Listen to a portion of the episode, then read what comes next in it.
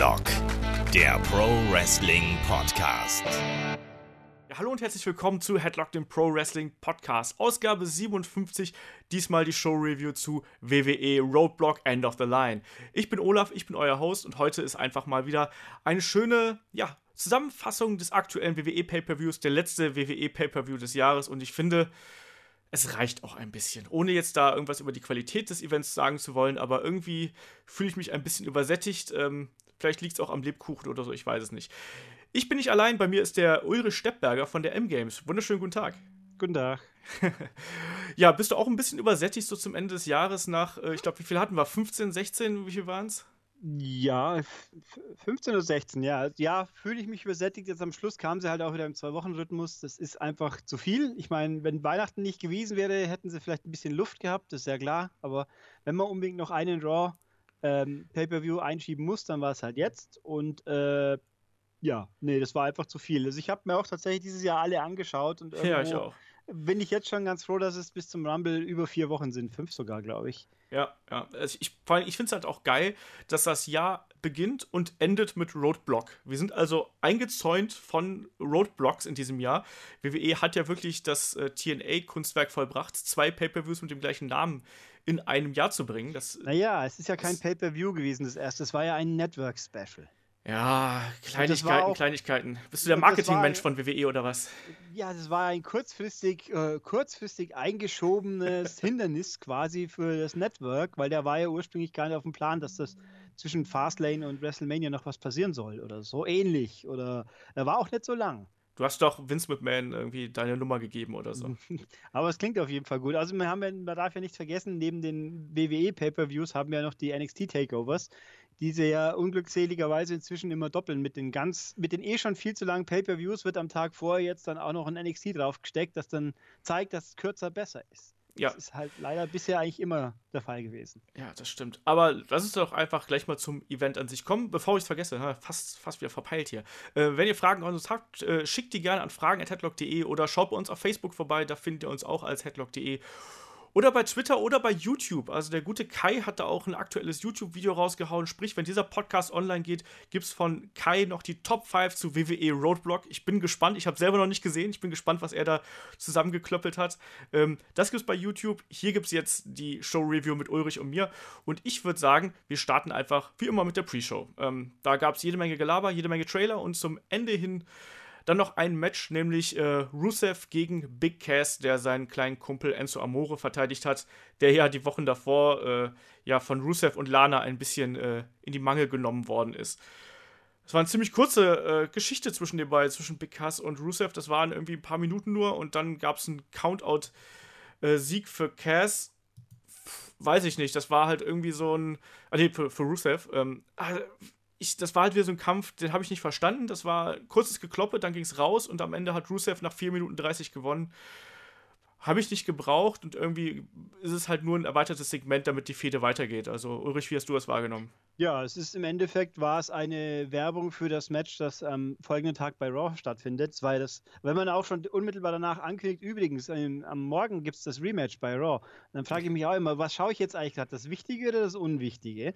Ähm, und das Ganze natürlich nach, das nach dem ersten Move kommt eine Werbepause noch rein in diesem eh schon kurzen Match. Und äh, das ganze Match ist, also die ganze Fehde, das ganze Match, das ganze Umfeld, also angefangen von einer Pre-Show, die einen 45 Minuten lang einlullt mit einer denkbar langweiligen Besetzung, weil ja jetzt nur noch äh, Booker reden darf und irgendein Radiofuzzi, den natürlich außerhalb von Amerika niemand kennt und der in dem Fall jetzt wirklich gar nichts hatte, nichts, nichts zu sagen hatte. Also der war einfach für meine Finden total banal. Wieso man dann den Leuten wenn in einem Werbe, das ist ja eine Werbeshow, logischerweise, äh, de, das Kickoff gedöns, dann muss man aber doch ein bisschen mehr zeigen, wie gefühlt nur 5% der Sendung ein mittelprächtiges Match, hätte ich gesagt. Das Match an sich wäre interessant. Rusev ist ein toller Charakter, Big Cass ist interessant genug, Enzo ist in Kombination mit Big Cass interessant genug. Lana ist ein Heat Magnet, wie man es immer so schön sagt. Ähm, und, aber das Setup ist schon allein komisch, weil Rusev ist eigentlich im Recht. Das war dagegen Reigns auch schon. Das ja. ist er jetzt wieder. Die beleidigen meine Frau, die steigen meiner Frau nach. Und selbst wenn meine Frau vielleicht ein bisschen zu, wie soll ich sagen, das nicht, abweisend genug war, sage ich jetzt mal. Deswegen hat der trotzdem kein Recht. Die ist trotzdem verheiratet. Sagen, die wollte, das ist, das ist auch schon allein die Aussage. Die hat mich angemacht. Ich bin das Opfer. Also Enzo ist das Opfer von der Schlampe so ungefähr. Soll ich, wie soll ich das verstehen? Und der ist also der hat es verdient, dass sie ihn dann quasi reinlegen. Mein Gott, gut, da kann man vielleicht ein bisschen streiten. Und das Match an sich war dann halt auch ziemlich bescheuert, weil halt einfach Rusev der Depp war. Ja. Der halt durch eine, durch eine Finte quasi gewinnt, durch einen Trick, aber sonst eigentlich die ganze Zeit auf die Fresse kriegt. Wieso kriegt, ich meine, Big Cass, gut, der ist seven feet tall und you can't teach that und suchst ja aus, aber, aber trotzdem war der zu dominant für, im, im Verhältnis zu einem Typen, der schon große Matches hatte und große Leute rund gemacht hat und äh, zweifacher US-Champion, oder? Zweimal? Ja. ja. Äh, das war mir einfach, ja, es war, war ganz, ganz nicht prickelnd. Ja, ich finde die Feder auch ein bisschen merkwürdig. Also, weil, wie du schon gesagt hast, eigentlich ist Rusev hier erneut in der moralisch erhabenen Position, spielt trotzdem den Bösewicht. Klar haben sie Enzo da in, in die Falle gelockt, aber trotzdem finde ich das halt ein bisschen merkwürdig. Aber mhm der Kampf an sich, ja, ein bisschen gekloppe und wie du schon gesagt hast, Big Cass sehr dominant und am Ende gewinnt dann Rusev ein bisschen, weil er ein bisschen klüger ist. Ähm, und es war halt ein Story-Kampf eigentlich und deswegen ja. ähm, konnte man das eigentlich auch vergessen und ich hatte da so ein bisschen das Gefühl, das hat man halt noch so mit reingebraut, damit die Leute auch ja nicht vergessen, dass es ja noch Raw gibt und äh, damit sie auch am nächsten Tag noch einschalten. Ob das es gewirkt hat, wage ich mal zu bezweifeln. Ich finde auch, also immerhin, immerhin kann ich sagen, Rusev hat jetzt wieder ein vernünftiges äh, Outfit aussehen, weil wie der in München war, hatte er keinen Bart. Ja, Rusev, ohne Bart sieht merkwürdig aus. Rusev komplett glatt rasiert, das wirkt sehr, sehr befremdlich und gewöhnungsbedürftig. Und das, jetzt hat er halt wieder einen kompletten Bären im Gesicht, so ungefähr. Aber na, Hauptsache, er wirkt ein bisschen, also mit seinem Goatee, seinem etwas breiteren, wirkt er am besten, finde ich, aber besser wie Baby, Baby ja. hinter dem Gesicht. Aber gut, also das war ein, Kickoff-Matches sind ja oft äh, unwichtig und oder schlecht oder irgendwas. Das war jetzt theoretisch nicht einmal unwichtig, aber es war halt wirklich eins der Schwächeren der letzten Zeit, meiner Meinung nach.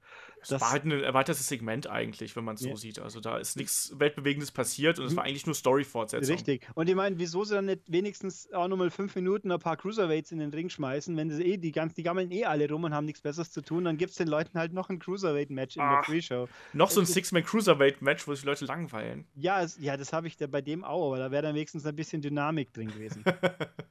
ja, ich weiß nicht. Ja, aber wie gesagt, das könnte man eigentlich wieder komplett in eine Tonne kloppen. Ich gehöre eh zur Fraktion, die die Pre-Show oder die Kickoff-Show gerne überspulen und sich dann nur den Kampf anschauen und mir den Rest komplett schenke. Das war, glaube ich, auch jetzt hier äh, die bessere Alternative diesmal mal wieder. Ähm, ja. Aber eigentlich hat die Kampf, äh, hat die, hat die Card dann äh, sehr schön angefangen, fand ich. Nämlich äh, mit dem Kampf um die äh, WWE Raw Tag Team Championship zwischen den Rekord-Champions, The New Day und äh, Cesaro und Sheamus. Und ich muss ehrlich sagen, das war für mich zum einen der flüssigste und dynamischste Kampf des Abends und zum anderen war es auch der Wohlfühlmoment des Abends. Also, ähm, das war für mich ein sehr ansprechendes Tag Team Match mit einer schönen Dynamik und mit einem Ende, wo ich mich auch sehr drüber gefreut habe. Also, wie war das bei dir?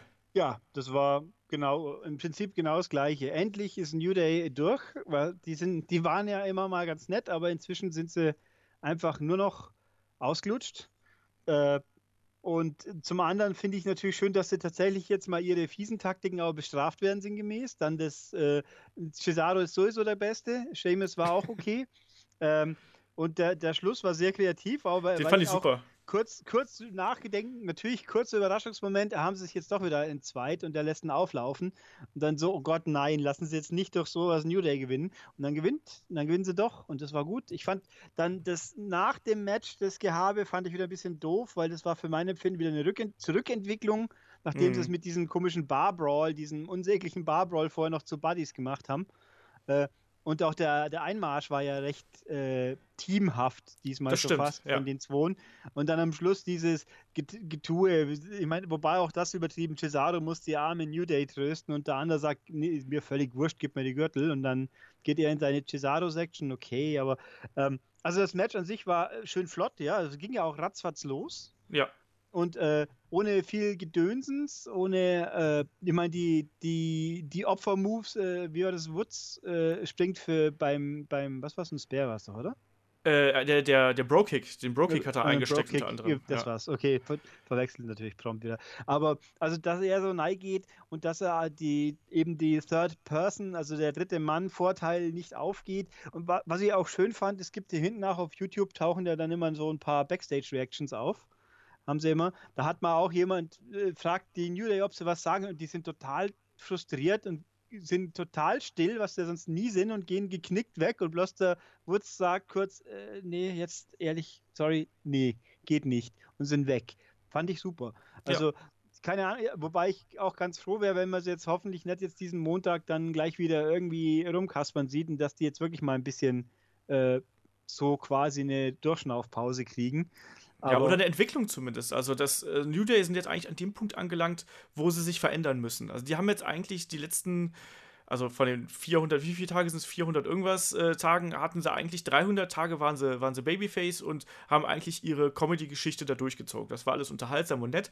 Aber jetzt ist eigentlich der Punkt angelangt, wo sie sich weiterentwickeln müssen. Sprich, ich könnte mir da sogar vorstellen, dass sie jetzt nochmal äh, dann irgendwann in die böse Richtung tendieren und man halt vielleicht da wieder so ein bisschen weggeht von diesem kindgerechten äh, Budios-Krams, was die jetzt seit den letzten Wochen und Monate gemacht haben. Ich hoffe, dass da jetzt sich bei denen wieder was entwickelt und dass es nicht einfach nur darauf hinausläuft, so, wir haben jetzt noch ein äh, Tag-Team, was jetzt halt eben um die Titel mitstreitet. Das fände ich mhm. sehr langweilig, sondern die sind ja das Aushängeschild der Tag-Team-Division, aber als solches müssen die es jetzt auch entwickeln. Und ich finde, da ist vielleicht jetzt auch wieder ein Heel-Turn angesagt, ähm, um andere Teams auch dann wieder zu stärken. Muss man mal abwarten. Ich möchte Wobei, aber hier nochmal ja. Wobei, eins, ich sehe es schon, wenn die jetzt zum Heel turnen, dann rat mal, wer dann wieder die, die, den kurzen Strohhalm zieht quasi. Wieso meinst du denn äh, Cesaro und Seamus oder was Nein, der klappt natürlich, weil das sind ja eigentlich die Nummer 1 Heels und wenn aber jetzt dann New Day ihnen äh, quasi auf der gleichen Seite wieder ihnen vor der Nase steht, dann kriegen sie wieder nichts auf die Reihe. Wenn dann zwei Heel-Teams gegen die, die Faces, ich meine, Cesaro und Seamus sind ja doch eher Face wie sonst was, äh, auch wenn Jameson Kotzbrocken ist, aber er ist zumindest der gute Kotzbrocken, so ungefähr. äh, und jetzt müssten eigentlich Anderson und Gallows als nächste drankommen, aber wenn dann halt, wenn jetzt tatsächlich New Day in Eilspur geturnt wird, dann geht es da vielleicht wieder nach hinten los. Ja, ich habe ja noch so ein bisschen leise Hoffnung, dass man vielleicht den Bullet Club wieder aufleben lässt, wenn Finn Bella wieder fit ist. Also, dass man die drei vielleicht zusammentut und dann vielleicht gegen New Day oder so. Dann wird zwar New Day weiterhin Face oder ich weiß es nicht, das werden wir sehen. Ähm, äh, ich ich finde halt so eine Dreierfehde, finde ich immer tendenziell sehr interessant und wird da einfach mal abwarten, was da passiert. Es wird ja auch gemunkelt, dass AJ Styles vielleicht sogar auf lange Sicht zu Raw getradet werden soll, weil äh, Vince den so super findet. Mal schauen, ne? Aber ich, ich möchte ja noch eine Aktion hervorheben, die ich halt richtig geil fand im Kampf. Ähm, also mal abgesehen davon, dass ich fand, dass Cesaro und ähm, Kofi Kingston eine unfassbare Chemie miteinander haben. Also was die an akrobatischen Kontern und Turnereien da vollführt haben. Das fand ich äh, wieder absolut großartig. Aber ich fand eine Aktion ganz besonders schön, wo Cesaro Kofi Kingston quasi aus dem Suplex in den, äh, in den Gotch Pile Driver genommen hat. Ja. Äh, äh da habe ich auch gedacht, so, alter Schwede, ey, weil wie der den Kingston da durch die Gegend manövriert, das ist schon cool. Und ich mochte auch diese Dynamik im Kampf. Wir hatten ja eigentlich gar keine klassische Hot-Tag-Phase, sondern es war ja wirklich eher so, dass die beiden Teams irgendwie so um die Vorherrschaft gerungen haben und ähm, am Ende äh, haben dann beide Teams irgendwie so abwechselnd ihre Finisher gezeigt und immer wieder konnte dann das gegnerische Team auskicken und sich irgendwie was einfallen lassen, bis dann am Ende dieser, ja, dieser Trick mit dem angedeuteten äh, Wechsel den Sieg gebracht hat für Cesaro und Sheamus. Also hat dann Cesaro den Arm ausgestreckt, Seamus wollte abklatschen, Cesaro hat den Arm aber zurückgezogen. Dadurch war Seamus der reguläre Mann im Ring. Cesaro hat dann am Ende noch den äh, Thunder in Paradise, nein, Trouble in Paradise äh, eingesteckt. Und dann hat aber äh, Seamus eben den Pin geholt. Und das, das war echt eine coole Situation, wo man auch als, als Zuschauer mal wieder gesagt hat: so geil, das habe ich noch nicht gesehen. Und das mhm. schafft man ja heutzutage nicht mehr ganz so oft. Wobei in dem Match auch ähm, relativ am Anfang war mal irgendeine die Aktion, wo Seamus versehentlich Cesaro trifft. Ja, das, das, sah ein bisschen merkwürdig das aus. Das war halb gebotcht, hatte ich den Eindruck. Da ist, da ist der Dings Kofi, glaube ich, war zu schnell weggegangen und dann sah es ein bisschen dumm aus, weil man. Ja. Und äh, das war in der die ganze Show gab es mehrfach so Situationen, wo man den Eindruck hatte, da hat nicht immer alles ganz gepasst. Aber das stimmt schon. Das war. Ich bin auch ganz froh, dass Cesaro seine, seine beeindruckenden Aktionen hinsetzt, aber nicht die keinen 619. Den, ich, den kann er zwar, aber er sieht einfach zu plump aus für einen Mann von dieser Größe. Das wirkt ja. einfach nicht mehr nicht Ja, ich glaube, das geht da, ich glaube, da geht es eher so ums Prinzip, so nach dem Motto, Ja. der kann alles zeigen, weißt Ja, du, weil er der, der Swiss Superman ist. Aber ich gebe dir da recht, also die Aktion ist einfach, da ist er halt einfach ein bisschen zu groß und zu schwer für. Da ist einfach nicht der, der Schwung dahinter, wie das bei kleineren Athleten der Fall Ja. ist. Also, man, bloß weil es geht, muss man es nicht tun, so ungefähr. Aber nee, das war, war ein tolles Match, das hat super passt. Das war, ja. Das war echt ein schöner, schöner Opener, schöne runde Sache. Und äh, ja, dann lass uns doch gleich zum zweiten Kampf springen. Das war dann nämlich, ja, äh, das Monster gegen den äh, Underdog from the Underground. Also Sami Zayn gegen Braun Strowman. 10 Minuten Zeitlimit, sprich Zayn musste 10 Minuten überleben und durfte äh, nicht aufgeben. Und das war ja auch, dieses, das war eigentlich ein Kampf, der ist gemacht für Sami Zayn, ähm, weil er konnte da leiden und Braun Strowman konnte austeilen und konnte gut aussehen und sich als Monster positionieren und in dieser Form konnte ich dann auch ganz gut damit leben, obwohl ich es halt ein bisschen übertrieben fand, dass Zayn schon nach zwei Minuten am Boden am Kriechen war, als ob er gerade schon äh, drei Stunden, äh, weiß ich nicht, Workout hinter sich hätte oder sonst irgendwas. Ich finde, ich, mir hat es irgendwie, ich- es hat so halbgar gewirkt für mich. Zum einen, Braun hat zu wenig äh, agiert, um, um wirklich zu gewinnen. Er hat zwar eben down auf die Fresse kaut und hat dann liegen lassen und gewartet, bis er wieder aufsteht, so ungefähr. Ja, genau. Jetzt, Ja. jetzt machen wir mal rund, weil vor allem, weil er gesagt, noch dazu, keiner schafft es überhaupt mal zwei Minuten mit mir. Und dann sind wir bei fünf, sechs Minuten und ja, lassen wir ihn rumliegen, statt dass man jetzt quasi endgültig platt machen. Äh, das wurde auch im Nachhinein noch thematisiert. Ja, nach vier Minuten hat dich der Ringrichter quasi zwei Minuten gerettet, sagt dann Booker zu Sammy und bla. Es ist ja nicht einmal falsch.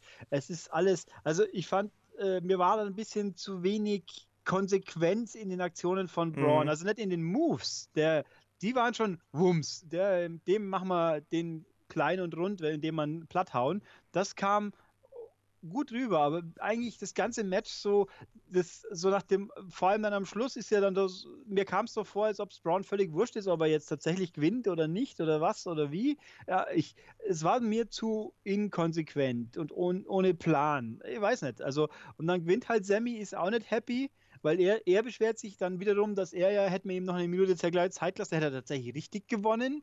Und äh, ich weiß nicht. Also, das ist gut, es sollte ja offensichtlich kein Abschluss sein, wohl, für die ganze Geschichte. Nee, das wird noch weitergehen. Es sah ja auch am Ende so aus, als wäre Sammy ja wirklich fast vom Sieg nicht allzu weit entfernt gewesen. Er hat Ja. ja einen Helluva-Kick da noch gezeigt. Äh, man muss natürlich jetzt hier noch äh, das Eingreifen von Mick Foley erwähnen, der dann irgendwie ab Minute, ich glaube, sechs oder so, kam er dann zum Ring mit einem geknoteten Handtuch in der Hand, was ich auch irgendwie ein bisschen merkwürdig fand. Es hat mich irgendwie aus der Bahn geworfen, dass da ein Handtuch im Knoten, äh, ein Knoten im Handtuch war. Das hat, fand ich sehr merkwürdig. Ja, damit es besser fliegt, klar. Vermutlich, ja, aber ich fand es trotzdem merkwürdig. Wer macht denn Knoten in seinem Handtuch? Damit So nicht was- vergisst, seinen Ja, Auftritt. habe ich auch gedacht, wirklich. Ähm, nee, aber das war, äh, und Mick Foley hat dann eben noch so ein zusätzliches, ja, so ein bisschen Dramatik mit reingebracht, ähm, mit diesem Handtuch und dann hat am Ende hat es dann, äh, ich glaube, Brown hat es dann ins Publikum geworfen, war das Na, ich, glaub, ne? ich glaube sogar Oder war Sammy? ne? Was Sammy? Ich habe gerade Ja, der war genau so, so nach dem Motto, jetzt muss ich es wegwerfen, sonst wirft es am Schluss doch noch rein oder so. Äh, ich könnte, ja doch, Sammy war es. Ich habe gerade nachgeschaut. Ja, ähm, Sammy war es. Also okay. es war, ja, und dann im Endeffekt, äh, ich weiß nicht, mir war das auch wieder zu, zu, ein bisschen unausgegoren. Braun ist total, also ich finde es sehr beeindruckend immer noch, wobei die bauen mir den zu sehr als unbesiegbar auf und dass da nur ein komischer Zufall ihn quasi aus der Bahn werfen kann. Äh, dazu gibt es mir halt dann zu wenig Leute, gegen die er wirklich könnte, außer Leute, die wir alle nicht mehr sehen wollen, weil gegen Big Show oder gegen äh, Mark Henry und Schnach, das wird nicht spannend. und John Cena, John Cena wird ihn dann wieder hochheben zum FU und so und dann geht's ab. Ja, aber der ist doch bei SmackDown. Das geht doch. Ja, trotzdem, da kommt er drüber. nicht. Ich, wobei, ich mir übrigens, um hier ganz kurz nahe zu grätschen, nachdem ja der Rumble vier Stunden lang ist, äh, eigentlich jetzt nach dem Brand Split könnte ich mir das vorstellen, dass die vier Stunden besser zu füllen sind, weil sie ja einfach jetzt mehr Fäden auf einmal abfeaturen können. Die Frage ist nur, ich befürchte nur, die machen die vier Stunden nicht mehr Matches, sondern bloß die Matches noch länger, wie sie sein müssten. Ja, ich fände es halt ganz nett, wenn sie beim Rumble wieder zwei Minuten Intervalle machen würden, statt 1,30, wie es die Mhm. letzten Jahre waren, damit der Rumble einfach wieder ein bisschen länger ist. Ich finde, das ist ja das Ding, was da gefeatured werden sollte. Mhm. Der Rumble ist der Hauptkampf und der sollte da auch wirklich mal, warum sollte der nicht eine Stunde oder eine Stunde zehn Minuten gehen? Ja, Das das, hat er ich- auch schon hin und wieder eben. Ja, eben, aber in den letzten Jahren war es ja eigentlich immer so, dass sie das, die Zeit reduziert haben, damit der halt eben nicht so lange geht. Und deswegen hätte ich dann lieber den einen sehr, sehr langen Rumble, als dann noch viel, viel mehr Matches davor. Ich finde vier Matches und, äh, und dann ein langer Rumble ist eigentlich vollkommen ausreichend. Plus halt ein bisschen Storyline-Gedönse, vielleicht ein Interview oder sonst irgendwas. Also von mir aus Ähm. können sie auch beim Rumble einfach sagen, diesmal weil wir jetzt den Brand Split und neue Ära machen wir 40 Leute. Das gab es ja auch schon mal. Äh, Oh. Ich meine, klar, da wird das Match nicht unbedingt besser, aber das Interessanteste im Rumble ist immer noch für mich, wer kommt und kommt eine Überraschung, so ungefähr. Ja, aber, aber ich fand, das war ein bisschen zu viel damals. Das war der Rumble, den Alberto Del Rio gewonnen hat. Ich fand das echt zu viel, weil war, das war weiß ich nicht, da hat man auch so viele Leute dabei gehabt, wo man sich gefragt hat, so, hä, was sollen die denn da? Zum Beispiel, ich würde ich würd zum Beispiel kein Cruiserweight in den Kampf mit reinschmeißen, das auf jeden Fall nicht. Und ich würde auch gewisse Tag-Teams davon ausnehmen, damit du halt wirklich mal eine, eine hochkarätige Card hast und mhm. nicht eine. Card, wo du das Gefühl hast, da wird halt immer aufgefüllt. Ne? Wobei natürlich und, die Cruiserweights, da müssen wir auch noch kurz auffassen und da machen wir, wenn der Kampf dann kommt. Da habe ich auch einen Gedanken noch dazu, aber nee, also stimmt schon, Füllmaterial. Wobei ich finde, als Füllmaterial gute NXT-Leute mal hochziehen und dann jetzt für ein Match schmeißen ich halte es nicht für unwahrscheinlich, dass Samoa Joe äh, als Überraschungsgast da mit ja. dabei sein wird und der dann auch im Main Roster bleiben wird. Da ja, oder ja, wobei, war nicht, ich glaube, haben es Baron Corbin haben es nach dem WrestleMania, war da gleich befördert oder haben sie ja, ja. nochmal? Okay, aber, aber Bailey kam nicht sofort. Genau, Bailey kam später, ba ja. Bailey, Bailey hatte einen Gastauftritt quasi und dann einen Monat später haben sie es dann geholt, so ungefähr. Genau, genau. Aber wie gesagt, bei Samoa Joe kann ich mir das halt schon vorstellen, der ist jetzt einfach so weit. Der hat jetzt gerade seinen Titel wieder verloren. Äh, seine Fehde mit Nakamura ist durch. Äh, es gibt genug Talent bei, bei NXT aktuell, dass seine ja, seinen Verlust irgendwie wieder auffangen könnte. Und entsprechend finde ich, sollte man jetzt Samoa Joe hochholen und dann ich weiß ja nicht, mal gucken, gegen wen man ihn fäden lässt. Also da gibt es ja genug Kandidaten. Ja. Wobei ich gerade mir eben denke, gegen wen lässt man Nakamura fäden? Bleibt ja eigentlich bloß nur Bobby Roode. Alles andere drunter genau. ist, fühlt sich nicht genug an, so ungefähr. Genau, Bobby Roode äh, wird es ja auch höchstwahrscheinlich werden. Und oder, oder Nakamura gegen Sanity. Hm, das wäre ein bisschen seltsam, aber irgendwie auch mal, zumindest interessant durch die Kontraste. Egal. Aber das ist NXT, das werden wir schon sehen, was passiert in. Genau. Wo sind es? In San Antonio dann wohl ja. auch. Ja, ja. genau. Ja, aber äh, Hauptquatsch äh, hier, wir sind ja auch nach wie vor bei Sami Zayn gegen Braun mhm. Strowman mhm. eigentlich, sind ein bisschen abgedriftet. Äh, am Ende vom Tag hat Sami Zayn halt die 10 Minuten durchgehalten, hat am Ende noch seine Aktionen zeigen dürfen und man kann natürlich sagen, ah, er hat ja fast gewonnen, aber es hat dann eben doch nicht gereicht, weil dann die Zeit ausgelaufen ist. Ich fand den Kampf, für das, was er war, okay. Ich, es war manchmal ein bisschen konstruiert, aber damit konnte ich leben in dem Kampf. Ja. Also das war, das war okay. Da habe ich schon deutlich Schlimmeres mhm. Konstruiertes gesehen. Ich finde, ich muss tatsächlich sagen, ich finde ganz interessant, wie gut sie Strowman tatsächlich äh, positioniert haben, nachdem sie vom Rest der war jetzt abgesplittet haben. Weil da war da ja eigentlich nur der große, unbewegliche Block, der halt auch nur da war. Und jetzt hat er zumindest seine, seine Figur als fast unschlagbarer Ömmel, der da steht, hat, hat wirkt ganz ordentlich und der ist ja auch, er kann halt offenbar doch ein bisschen was. Das ich glaube halt auch. Also ich, ich finde ihn auch so von der von der Motorik her finde ich ihn echt überraschend gut. Also er wirkt relativ schnell, er wirkt auch relativ sicher inzwischen im Ring. Ähm, ich habe das Gefühl, dass da wirklich was, was Gutes ranwächst. Also auch jemand, der ich will, da erwartet man ja gar keine 5 Sterne super geil Matches, aber zumindest jemand, der andere Leute gut aussehen lassen kann und äh, um die man herumarbeiten kann, sagen wir es mal so. Und ich kann mir da schon vorstellen, dass das ein sehr interessanter Big Man für die nächsten Jahre werden wird, wenn der sich mhm. nicht irgendwie zwischendurch die Knie oder sonst irgendwas zerschrotet. Ja, und so wie halt Luke Harper zum Beispiel, genau. Äh, der, wobei ich irgendwie die Sorge habe, dass irgendwann einen Braun wieder zu seiner zur Familienvereinigung zurückschicken und dann wieder alles aus dem Ruder läuft.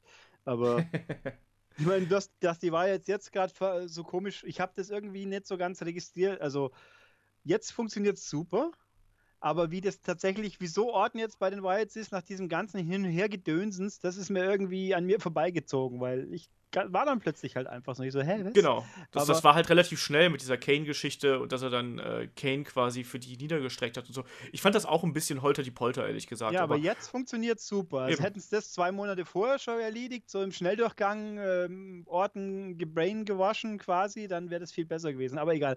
Das funktioniert jetzt, aber das ist ja auch wieder Smackdown, da funktioniert eh vieles besser, würde ich so sagen.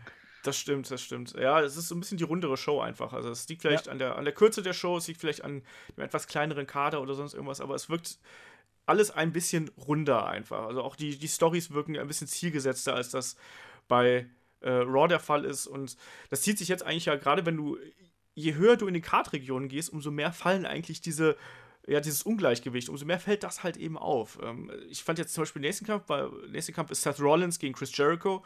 Ähm, Seth Rollins gewinnt klar durch ein Pedigree am Ende. Den Kampf an sich finde ich gut, aber ich finde halt diese ganze Feder, also die ganze Seth Rollins, äh, Kevin Owens, Chris Jericho, ähm, Roman Reigns Fehde, finde ich super anstrengend.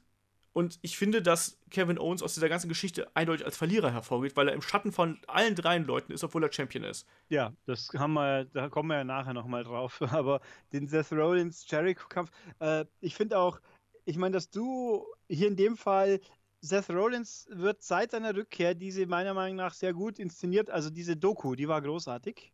Das stimmt. Und dann kommt er und haut da Reigns auf die Fresse und am nächsten Tag haben sie es halt dann fehlkalkuliert und machen ihn erstmal einen Monat lang zum Heel und dann turnen sie ihn erst und jetzt ist er als Face langweilig.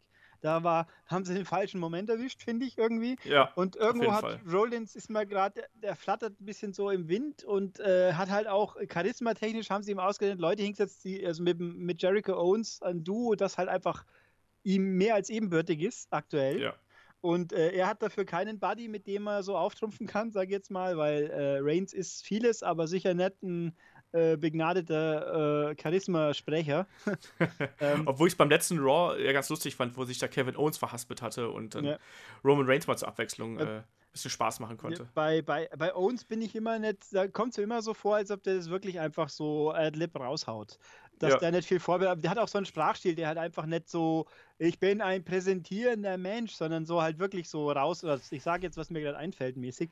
Ähm, deswegen fühlt sich bei mir auch immer diese, oh Gott, ich habe jetzt Sorge um meine Freundschaft mit Kress, ich schenke dir einen Schal, ich rede gegen die Wand fünf ja. Minuten lang, wo ich die ganze Zeit darauf warte, dass es nur irgendein Twist kommt, von wegen, äh, Rollins hat das Schild an die Tür geklebt, da ist gar nicht Jericho drin oder irgend sowas. Hab aber nichts, das, das wurde ja ganz straight gefahren, das sollte ich also ernst nehmen. Äh, war sehr bemüht. Ich fand auch das Eingreifen von Owens hier in diesem Match irgendwie so völlig planlos und hat nicht gewirkt. Null. Ja. Weil entweder haben sie das verbockt ein bisschen oder er kam nicht richtig in den Ring oder irgendwas, aber das hat sich einfach richtig doof angefühlt. An der, der gesamte Kampf, äh, beziehungsweise das, die gesamte Präsenz von Owens in, diesem, in dieser Szene war halt auch nicht da, finde ich. Also du hast irgendwie das Gefühl gehabt, dass irgendwas stimmte da nicht. Und äh, irgendwie hat er sich da vielleicht nicht wohlgefühlt oder sonst irgendwas. Es wirkte einfach merkwürdig und deplatziert halt ja. in diesem Zusammenhang. Und dass du jetzt auf einmal diese, dass der Champion, also wohlgemerkt, wir sprechen hier nicht über eine Midcard-Fehde, da kommt der, der oberste Obermufti von WWE. Also das muss man ja sagen, Raw ist die Flagship-Show, also ist der Universal Champion eigentlich das höchste Tier von WWE. Das höchste Tier von WWE in dem ersten Segment schenkt er seinem besten Kumpel einen Schal, dann greift er ein und es bringt nichts. Ähm, dann versucht er irgendwie in, zur Umkleide zu kommen und wird draußen stehen gelassen. Wie verdammt nochmal wird denn hier der Champion dargestellt? Ja, ist, vor allem, weil Owens ja normalerweise so eine selbstsichere Don't Give a Fuck-Figur hinstellt und abgibt, aber so hier so der unsichere Bursche ist, der sich Sorge macht, dass ihn seinen Kumpel nicht mehr lieb hat, was, was, was ich weiß, es soll ihn vielleicht menschlich machen, aber es wirkt einfach an dem Moment, an der Stelle einfach verkehrt. Und auch ja. noch dazu, Jericho sagt ihm, bleib auch da wieder, bleib ihm we bleib weg bei dem Match, ich mache das selber und dann kommt der so unmotiviert raus und dann äh, ist alles ein bisschen komisch. Aber ich ja. hab, also ich hatte jetzt auch nicht den Eindruck, dass das jetzt ein Moment war, wo das Match sonst drum gewesen wäre. Es war ja auch Nö. klar, er hat das Match eben nur dadurch erst dann wirklich verloren. Deswegen alles, ich meine, das ist natürlich, wie sich dann rausstellt, alles gefaked war, ja toll, aber es wirkt halt trotzdem unrund. Ja, ansonsten der Kampf zwischen äh, Rollins und Jericho, den fand ich insgesamt recht gut. Also ich fand, der ging ein bisschen langsam los, aber gegen Ende hat es dann zumindest noch ein bisschen Tempo aufgenommen. Und da muss man halt auch mal sehen, äh, Jericho ist ja nun mal nicht der Jüngste, aber der kann halt auch immer noch mit den, mit den Jungen ein richtig gutes Match auf die Beine stellen. Ich fand diesen Kampf annehmbar. Äh, nicht so, also sagen wir es mal so, vor fünf, sechs Jahren hätte Jericho da wahrscheinlich noch zusammen mit Rollins die Hütte abgerissen. So war es ein guter Kampf, äh, mit dem ich in der Midcard absolut leben konnte und das Eingreifen am Ende war halt einen Eimer. Ja, kann man so ganz gut sagen. Ja. Äh, Finn Eimer ist ja aktuell auch nach wie vor so ein bisschen die Cruiserweight Division irgendwie. Also, äh, nächster Kampf ist dann das Match um die WWE Cruiserweight Championship zwischen Champion Rich Swan, Brian Kendrick und TJ Perkins. Mhm. Und ganz ich, wichtig am Kommentar Austin Aries, the, man, genau. the best man who ever lived. Das, ja. Der ja auch bei 205, wenn ich richtig war, äh, verstanden habe, auch mitkommentiert. Genau. Das finde ich ja auch gar nicht doof, dass man jemand, der halt jetzt nicht kann, verletzungstechnisch, dass man den, der ja auch eigentlich ordentlich reden kann, ganz klar. Er kann besser reden wie Byron Sexton auf jeden Fall. Ja. Das ist, ja, gut, das kann ein Baum wahrscheinlich auch, aber egal. ähm, also das macht einen ganz guten Eindruck, der, nachdem er auch ganz klipp und klar sagt, und wenn ich wieder fit bin, dann mache ich die, die eh alle rund. Ähm, wobei übrigens, kurzer Einwurf, auch bei NXT haben sie jetzt auch einen dritten Mann im Kommentar irgendwie. Äh, genau, da haben sie Percy Watson. Wer äh, ist das? Muss ich den kennen? Der war früher mal, der war in dieser NXT-Show, als das noch so eine Reality-Show war. Ja, okay. früher. Der hat einen ganz kurzen Run gehabt, hat sich dann sehr schwer verletzt. Ich weiß gerade nicht genau, wo dran. Und äh, wird jetzt aktuell als, ja, wie gesagt, als, als Kommentator da eingesetzt. Ich finde ihn als Kommentator ziemlich belanglos. Ja, also irgendwie. Der ist halt irgendwie ganz lustig, aber halt mehr nicht. Ja, wenn ich ihn wegignorieren kann, geht er ja noch. Aber der Punkt ist, ich habe mal auch gedacht, wie ich das mitbekommen habe, warum muss ich bei NXT jetzt wieder unbedingt einen dritten Mann, wenn ich hier ein Duo habe, das funktioniert? Das ist warum? Warum? Aber ja, gut. Ich, ich kann mir halt vorstellen, vielleicht will man auch aus, auf lange Sicht, also vielleicht will man ihn erstmal als Kommentator etablieren und vielleicht geht dann irgendwann Corey Grace von NXT weg, weißt du? Ja, das kann. Das wäre sehr traurig, aber gut, ich meine, wer jetzt mit. Der fährt ja momentan echt eine, eine harte Schicht, um es mal so auszudrücken. Also ja. er ist hier quasi am laufenden Band in irgendwelchen Shows dazu sehen und dann hat er noch seine anderen äh, Geschichten, die er macht. Also der ist ja schon ganz gut eingespannt. Ich könnte mir das vorstellen, dass man so sukzessive Corey Graves da irgendwie so langsam Richtung äh, alten Teil schiebt. Wahrscheinlich, ja. Nee, aber ja. Cruiserweight-Match, genau. genau also. Genau, Cruiserweight-Match. Mal wieder geballte 6 Minuten Cruiserweight-Action war an sich eigentlich eine recht launige Angelegenheit, weil dadurch, dass es halt ein Three-Way war, war ging es halt da relativ äh, schnell hin und her. Aber es hat mal wieder im Publikum keinen Arsch interessiert. Das war sehr, sehr bitter. Und ich, ich hatte auch den Eindruck, also vielleicht war es gewollt, vielleicht nicht ein bisschen, als ob da am Anfang was schief lief und das Match aus dem Ruder gezogen hat, ein bisschen. Weil ein, okay. einmal Swan über Kendrick drüber hupfen wollte und dann halb hängen geblieben ist. Und für mich sah es so aus, als ob da Kendrick ein bisschen mehr am Schädel mitbekommen hat, hat wie er sollte. Und der war ja auch recht wenig im Match drin eigentlich. Das kann sein. Vielleicht musste sehr viel improvisieren, meinst du? Hm. Ich habe, also man weiß es nicht, ich habe es auch sonst nirgends gelesen, aber mir kam es wirklich so vor, das war kein sauberes Bocksprung, den vom Swan, er ist aus irgendeinem Grund hängen geblieben mit einem Fuß und dann hat, dann, da war auch so eine ganz kurze Pause, wo Kendrick am Boden liegt, sich an den Kopf fasst und äh, Swan so drauf schaut und es kam mir wie ein Moment der Unsicherheit vor und dann schiebt dann raus. Also, ja. also es war offensichtlich nichts Schlimmeres, aber es kam mir fast so vor, als ob das irgendwie das ganze Match ein bisschen umgekippt hat, weil der halt dann nicht mehr ganz so konnte. Vielleicht aber auch nett, das kann man bei den Cruiserweights ja nicht so ganz genau sagen. Wobei auch am Schluss wo war eigentlich per, äh, äh, Dingsens Kendrick am Schluss? Ich glaube, der lag draußen oder so. Aber ich fand auch das, das Ende sehr abrupt so insgesamt. Ja. Also diese Aktion, wo dann ja Swan relativ schnell Perkins den, den Spin-Kick verpasst hat, das kam irgendwie sehr out of nowhere und ich finde diesen Spin-Kick auch jetzt nicht so wuchtig, dass man da jemanden direkt ausnockt nach ein paar Minuten. Also ich weiß es nicht. Es wirkte halt ein bisschen sehr schnell und es hätte für mich gerne noch so zwei, drei Minuten weiterlaufen können. Mhm. Aber wer weiß, vielleicht ist da wirklich irgendwie was gelaufen. Vielleicht war die äh, Abschlusssequenz anders geplant. Also ich habe bis jetzt auch noch nichts gesehen, äh, ob da äh, eine Verletzung oder sonst irgendwas vorliegt. Kann ja sein, dass der sich da irgendwie eine mhm. Gehirnerschütterung oder sonst irgendwas zugezogen hat. Vor allem, weil auch Perkins eben dann komplett die, die, die Nachmatch-Engel überhaupt nicht mehr wahrzunehmen war. Der war nicht da. Ich du meinst Kendrick. Kendrick. Kendrick, ne? Genau, Kendrick ich verwechsel die, wieso verwechsel ich die eigentlich? Weil die Namen so ein bisschen ähnlich klingen. Ähm, naja. Ja, ja, beide haben ein I drin. Haha. Ja, so. Ähm, und ein K. Mehrere teilweise. Nee, aber ähm, ja, auch man könnte es natürlich erklären mit Heel und Face äh, Alignment, aber ich habe eher den Eindruck, dass da äh, Kendrick äh, eben rausgenommen werden sollte. Aber gut, wir wissen es nicht. Jedenfalls, das Wichtige am Match war ja faktisch eigentlich nicht das Match per se, sondern was danach passiert ist. Genau, da kam dann Neville äh, zum Ring und man dachte so, also ich habe damit gerechnet, dass es jetzt irgendwie eine klare, einfach eine, eine faire Herausforderung gibt äh, von, Kendrick, äh, von Neville an äh, Rich Swan ja, nix ist. Stattdessen kloppt einfach mal Neville beide um und das Publikum hat es geliebt und, hat, und hat gerufen, thank you, Neville. Und ich glaube, auch zu einem Pop, äh, den hat Neville auch schon sehr lange nicht mehr so in dieser Lautstärke gehört. Also, ja, ein Arrow hätte er noch, ein Red Arrow hätte er noch machen müssen, dann wäre es noch lauter geworden. Aber ja, das hätte ich übrigens, ich habe auch gedacht, so ist das eine gute Idee und dann bin ich aber zum Entschluss gekommen, das hätte wiederum dafür gesorgt, dass er halt wiederum zu klar als guter dasteht. Ich fand, dass er da äh, die einfach nur niedergemacht hat mit, mit Kicks und Schlägen mhm. und Co., fand ich eigentlich in dem Moment sehr passend, weil das seine härtere genau. äh, Gesinnung dargestellt Richtig. hat und nicht nur irgendwie so, ich will jetzt hier nicht scheinen, sondern ich will jetzt hier einfach hart sein. Und er hat ein, und sein böses Bärtchen hat er, ja das hat er vorher auch schon gehabt. Äh, da war auch noch ganz, was auch noch sehr gut dazu kam, dass eben auch wieder Corey Graves, Corey Kommentargott Graves, den ich ja sehr schätze, eben da auch seine, seine frühere Vergangenheit mit Neville so schön einwirft. So, ja. mein, mein ehemaliger Tag-Team-Partner, damals hätte er sowas nie getan, so nach dem Motto, oh, ich bin, ich, ich, ich, I approve, also ich, ich finde es gut, was er macht. Ich bin aber gleichzeitig schockiert, dass er es macht, weil früher ja. war er so ein guter Junge, das da jetzt nicht mehr.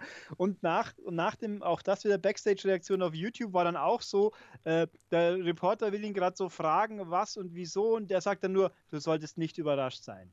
Also so nach ja. dem Motto, ich will jetzt hier, ich fühle mich zu wenig genutzt, was ja auch korrekt ist. Man hat ihn ja kaum mal gesehen äh, im Fernsehen. Also er war auf Tour mit dabei und durfte da auch entsprechend gewinnen, aber man hat ihn kaum so wahrgenommen und jetzt hier mische ich jetzt dann halt die Cruiserweights auf, wo er eigentlich natürlich eh hinpasst. Haben wir uns doch alle schon gefragt, seitdem die Cruiserweight Division eingeführt worden ist, so warum denn nicht Neville? Ja, also, aber das ist, da habe ich jetzt ein fundamentales Problemchen damit. Die Cruiserweights sind eine eigene Division, die in sich abgeschlossen sind was ist dann mit Leuten, die, die im Main Roaster waren? Das heißt, jetzt Neville ist jetzt quasi außen vor. Der darf jetzt nimmer gegen Leute kämpfen, die nicht in den Cruiserweights sind. So fühlt sich ja an. Ich gehe davon aus, dass das so sein wird, ja. Es macht für mich aber halt keinen Sinn, dass ich ein Gewichtslimit einführe, aber die Leute sich dann aussuchen dürfen, ob sie in dem Gewichtslimit bleiben oder nicht. Bei, beim Boxen, bei UF, bei MMA, überall, da gibt es das nicht. Du, bist, du wiegst so viel, du kämpfst in dieser Gewichtsklasse. Passt da das aus. Stimmt. Und hier beim Wrestling, da rennen halt ein Haufen Leute rum. Ich meine, äh, wenn ich es jetzt richtig im Kopf habe, könnte sogar sein, dass Jericho gewichtstechnisch eigentlich ein Cruiserweight sein müsste wenn er vielleicht noch 5 Pfund abnimmt, ist das wahrscheinlich sogar so, ja. Ja, also, oder, und dann halt. Nee, das sind einige. Also, ich meine, äh, Sami so Zayn hat es gesagt, er ist es nicht mehr, weil sie das Gewichtslimit gesenkt haben. Aber ich meine, ich habe nämlich die Tage das Unfiltered mit Chris Jericho gesehen, was großartig war. Ich glaube, da sagt er sogar, dass er vom Gewicht her nahe passt. Oder er war auf jeden Fall mal. Jedenfalls, es gibt Leute, die würden da nahe passen. Gewichts. Äh, Xavier Woods wahrscheinlich auch. Ja, klar. Und, aber also das ist mir irgendwie zu wischiwaschi. Einerseits sollen die Cruiserweights unter sich bleiben, andererseits, ich habe, wenn du keinen Bock auf die Cruiserweights bist, dann bist du halt in der anderen. Aber also ein bisschen. Das ist, das ist Wrestling. Ja, natürlich. Aber da wird es einem halt in solchen Momenten wird's einem so richtig auf die Nase gedrückt. Genauso nee, wie klar. Austin Aries, der jetzt dann, wenn er wieder fit ist, wohl bei NXT nochmal ein bisschen dann mit Baron Corbin eine Fehde hatte und dessen, das ist das gleiche, Kalisto auch. Ähm, ähm, und dann halt oder nee, Sin Cara, nee, Sin Cara ist ja in den Cruiserweight, stimmt. Ähm, ja, Sin Cara ist schon, aber Kalisto ist halt noch nicht. Richtig, und der hat ja auch das letzte halt Fehde gegen äh, Baron Corbin gehabt. Ja, klar, ja. es ist halt nicht ganz konsequent, äh, mhm. sondern es ist dann, man, man lässt offensichtlich den Wrestlern dann die Wahl, ob sie halt gerne bei den Cruiserweights oder halt eben ja. im Main Roster antreten wollen. Also, es ist halt komisch, wenn dann Aries quasi befördert wird, dann wird er so in, zu den Cruiserweights befördert, was er ja klipp und klar sagt. Also, muss es ja so sein. Es macht ja keinen Sinn, der sagt, ich werde dann äh, Cruiserweight-Champion und dann heißt, nö, nix da, du musst jetzt bei den Großen mitmachen, so ungefähr. Also es ist ein bisschen komisch. Vor allem gefühlstechnisch wirkt für mich auch, äh, ein Ares wirkt für mich nicht wie ein Cruiserweight. Auch wenn er. Ja, aber, aber ich, ja, das, das, stimmt schon, aber ich, äh, man darf nicht vergessen, also Ares ist erstens nicht besonders groß mhm. und ich finde, dass die Cruiserweight Division ihn echt gut gebrauchen kann, allein von der Art, wie er redet und von dem Charisma, was er mitbringt. Ja. Das, ist, das ist all das, was noch so ein bisschen fehlt. Also, so viel Charisma zum Beispiel Rich Swan im Ring verströmt, wenn er da irgendwie seine Spökes macht, so wenig Charisma hat der leider am Mikro. Brian Kendrick äh, hat am Mikro zweifellos irgendwie seine, seine Ausstrahlung, aber dafür hat er eben einen Kampfstil, der nicht so 100% auf die Cruiserweight Division ja, passt. Ja, der, der wirkt Aris, auch ein Fremdkörper, finde ich eben. Aber wobei Aris ja auch kein Highflyer in dem Sinn ist. Also ja, aber Aris kann das besser kaschieren. Also Aris hat ja schon so ein paar spektakuläre äh, Manöver im Köcher. Also sei es jetzt der, der Torpedo-Dive äh, unter den Seilen durch, der hat auch noch einen 450, springt er auch das passt schon. Der ist auf jeden Fall einen schnelleren Kampfstil, als das Brian Kendrick äh, jemals gehabt hat. Deswegen, also ich mag Brian Kendrick dafür, dass er halt so anders ist. Gleichzeitig sage ich aber, dass es wahrscheinlich der Cruiserweight Division besser tut, wenn ähm, da noch jemand dabei ist, der halt reden und wie Cruiserweight wrestlen kann. Ja, das, das, ist so meine, meine Tendenz. Ja, wenn er fit ist, dann werden wir es sehen. Ich meine, die Frage, wobei man immer überlegt, die haben 16 Leute, jetzt haben es dann 17 Leute bei den Cruiserweights. Davon die Hälfte kannst du in der Pfeife rauchen, weil die keinen interessieren, zugegeben. Aber sind, das schon so, sind das schon so viele, echt? Ja, ja, die haben ja beim, beim ersten Tour of Five alle raus kommen lassen. Ich glaube, das waren 16 Leute, aber dann hast du halt okay. den Daria Alvari und den und den und den und den, also Haufen Leute, die und dann hast du ja so, so äh, Gran, Gran Metallic hat das, glaube ich, seinen ersten Kampf überhaupt erst gehabt. Ja, das kann sein. Und, und der Tosawa war, glaube ich, noch gar nicht dabei. Äh, der war, also der hat noch gar nicht gekämpft. Und Gallagher, Gallagher hat ja jetzt gerade erst angefangen. Also eigentlich, da habe ich mich auch gewundert, wieso Tour of 5 plus 45 Minuten dauert, offiziell. Ja, vielleicht, Gut, ja, du hast ja noch quasi eins oder zwei Matches bei Raw, sprich, du hast ja eigentlich eine Stunde pro Woche so ungefähr. Ja, also wobei ich das Ganze ja auch, die Positionierung von 205, da, gut, live ist li natürlich ist es live, aber dafür kommt dann das Talking Smack später, was eigentlich blöd ist, weil es immer direkt nach der Show eigentlich eine Aftershow sollte nach dem Match sein und nicht eine Stunde später, aber ja, egal. Vor allem haben auch viele Leute einfach nach SmackDown keinen Bock, sich nochmal 205 Live genau. anzuschauen. Und nach, das ist nach ja auch NXT wärst du halt der super Doppelpack am Mittwoch, so wie halt ja. der Cruiserweight Championship auch schon war, aber ist halt nicht. Eigentlich, eigentlich ja. Da wird man immer abwarten, wie das dann mit der äh, UK Championship wird, wenn da jetzt tatsächlich dann daraus noch ein eigenes Format erwächst, wann denn das dann läuft. Mhm. Also, da bin ich auch mal gespannt. Ne? Das äh, gab es jetzt auch dann die. Äh, ja, nicht die Gerüchte, aber es gab ja dann auch die Aussage, dass man daraus eine eigene Sendung machen wird. Wird das eine UK-eigene Sendung werden, sprich nur englische Wrestler, werden da europäische Wrestler eingeflogen? Mhm. Das kann durchaus spannend werden, was da noch auf uns zukommt. Aber so insgesamt ja, haben sie Cruiserweight weiterhin schwer mhm. und ich finde es dann auch wiederum ganz gut, dass sie jetzt dann wirklich mit Neville oder mit dem Turn von Neville auch eine Geschichte wieder bekommen. Also ja. diese Geschichte von Swan, Kendrick und TJ Perkins, die ist jetzt vorbei. Die hat auch für mich nicht gezündet irgendwie so richtig. Wir sind alle miteinander befreundet, aber Kendrick ist der das schwarze Schaf unter uns und die anderen mögen sich auch irgendwie. Ich habe es nicht richtig kapiert. Ähm, aber mit Neville, da kann jetzt noch was Neues bei rauskommen und vor allem, ich bin der Meinung, dass man gerade bei den, bei den Pay-Per-Views kann man ein Cruiserweight, ja, eine Cruiserweight Division am besten in der Form rüberbringen, wenn du irgendwie Three-Way, Four-Way oder sonst irgendwas machst, wo die einfach wie bekloppt durch die Gegend fliegen und dann von mir aus auch mal ein bisschen mehr Zeit bekommen als sechs Minuten, sondern von mir aus zehn oder zwölf, wo die einfach dann die Show stehlen können mit dem, was sie halt eben können. In sechs Minuten, da hast du ja gar keine Zeit dafür, aber die sollen einfach mal ein bisschen Zeit bekommen, um da so Gas zu geben. Und ich hoffe, dass das jetzt vielleicht auch mit Neville noch so ein, äh, ja, so jemand sein kann, der die Division besser trägt, als das vielleicht TJ Perkins konnte. Und dass, die, dass das Publikum dann auch mal reagiert, so ungefähr. Ja. Das könnte helfen, ja. ja. Auf jeden Fall. Also, ich meine, die haben ja alle gejubelt, wie, wie, wie Neville dann gekommen ist, aber das ist schon, schon alles ein bisschen bitter. Ähm, ganz kurzer Einwurf, weil es mir jetzt gerade einfällt. Äh, Gab es eigentlich mal irgendeine Erklärung, wieso die, der deutsche Kommentartisch jetzt eine andere Besetzung hat, die letzten zweimal? Nö. Weil ich, also nicht, nicht, dass ich wüsste. Ich jetzt, vielleicht brauchen die anderen Urlaub. Ja, also, aber es ist jetzt, weil ich nämlich auch spekuliert habe, ob sie jetzt auch vielleicht äh, brandmäßig aufsplitten. Was ich jetzt nachvollziehen könnte, wenn ich schon vier Kommentatoren habe, die sich abwechseln in Deutschland, dann, dann schicke ich die eins zu SmackDown, die jetzt, aber war ja jetzt nicht. Es waren die zwei wieder tatsächlich die letzten zwei und Carsten Schäfer und Dingsens sind irgendwie verschollen gegangen. Sebastian Hackel. Ja, ja, die haben ja, die haben ja im Prinzip gewechselt. Also eigentlich ist ja, ja Sebastian Hackel ist ja, glaube ich, eigentlich deutscher Smackdown-Kommentator. Und äh, also die haben das einfach quasi gemischt. Ich weiß es nicht, vielleicht liegt es auch einfach an den internen Abläufen oder äh, je nachdem, wie jemand Zeit hat, ich weiß es nicht. Ja, also es war, Keine Ahnung. ich fand es ein bisschen verwunderlich, weil ja die anderen vier, fünf Länder, die immer durchgewechselt werden bei der Kurzvorstellung, sind immer die gleichen auch. Da ist immer der, der so und so Pomeranzev und der Martin Margolin und natürlich der Funaki und jetzt gut, die Chinesen sind neu, aber man gewöhnt sich an alles. das fand ich auch ein bisschen lustig mit den Chinesen, ja. Mhm. Mit den Man Mandarinen. Äh, ja, aber ansonsten würde ich sagen, springen wir mal von den Cruiserweights. Also, ja. wie gesagt, Rich Swan hat einen Titel verteidigt, danach gab es einen Beatdown von Neville und dann gab es schon den ersten äh, Main Event, den ersten großen Main Event des Abends und das war äh, das Iron Man Match, wobei es mich immer noch stört, dass es ja. nicht Iron Woman Match heißt. Ja, das macht mich total wahnsinnig. Ja, zum einen das, ich meine, man könnte natürlich jetzt wieder, dann heißt es wieder, es ist zu politisch korrekt, bla bla und Sülz, aber man könnte es ja auch noch rechtfertigen, ein Iron Man Match geht halt über eine Stunde. Und die Iron nee, aber die Frauenmatches sind immer eine halbe Stunde. Dann ist es halt kein Iron Man im klassischen Sinn, sondern halt ein Iron Woman Match. Ja, aber es gab aber auch schon Iron Man Matches mit Männern, die nur eine halbe Stunde gehen. Okay, Brock Lesnar gegen Kurt Angle zum Beispiel.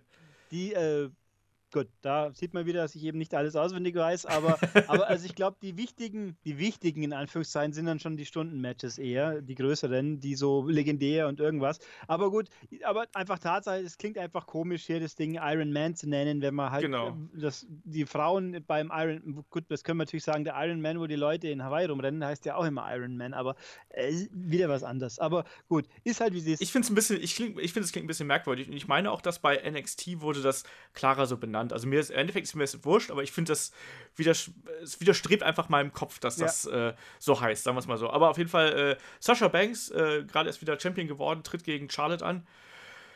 Ja, halbe Stunde äh, fröhliches Ringen und ich glaube schon, dass unsere Meinungen da auseinandergehen. Äh, Wahrscheinlich, ja. Ich bin gespannt, also weil ich, ich bin auch nicht 100% von dem Kampf überzeugt. Also ich finde, dass der Kampf äh, dass ihm eine klare Linie gefehlt hat auf der einen Seite und auf dass diese Fall. Linie, dass die Linie, die kam für mich erst so zehn Minuten vor Schluss. Da hat der Kampf erst für mich funktioniert. Also eigentlich hätte das auch so ein 20 Minuten Match sein können, dann wäre es wahrscheinlich ein richtig geiler Kampf gewesen. So war es halt ein guter Kampf für mich.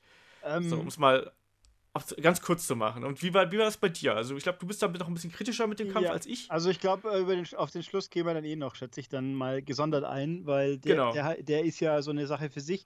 Ich weiß, mir fehlt irgendwie, weil sie ja immer alle, äh, ich hab, muss jetzt zugeben, dass ich den Bailey gegen Sascha nicht mehr so 100 pro im Kopf habe, wie es da ablief. Aber ich habe mir im, vor diesem Iron Man Match, mir war es zu zu bodenständig, nenne ich es mal. Da war zu wenig äh, Spektakel drin. Es war zu sehr, äh, gut, ich meine, das kann man alles storytechnisch erklären, die hassen sich und bla und dann geht's halt. Aber gerade wie das mit dem Cage-Match-Vergleich, wo es halt Spots ohne Ende gab, die cool waren, irgendwo. Hier gab es ja. halt für mich gefühlt äh, kaum mal einen Spot. Der, da gab es meistens Charlotte haut sie und äh, Sascha gefühlt liegt die Hälfte der Zeit am Boden und weint, äh, weil sie wieder mal verletzt ist. Was ja am Schluss ja auch er erkennbar tatsächlich war.